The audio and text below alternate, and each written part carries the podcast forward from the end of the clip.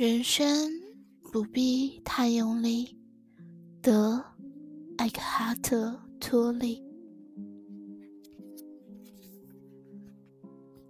主播：猫样的选妃。Chapter One: Start from inner peace.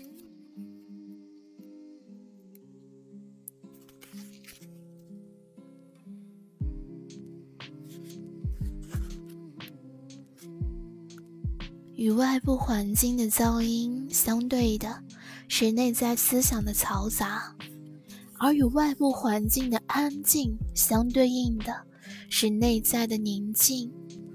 无论何时，当你身处安静之中，聆听它，留意它，把注意力转向它，聆听安静可以唤醒你内在的宁静层面，因为只有通过宁静。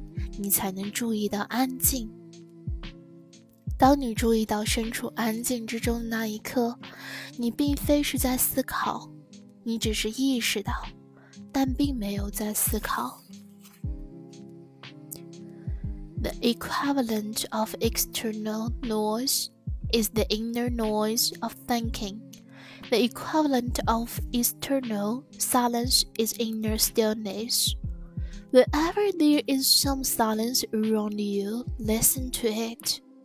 That means just notice it, pay attention to it, listen to silence, awakeness the dimension of stillness within yourself.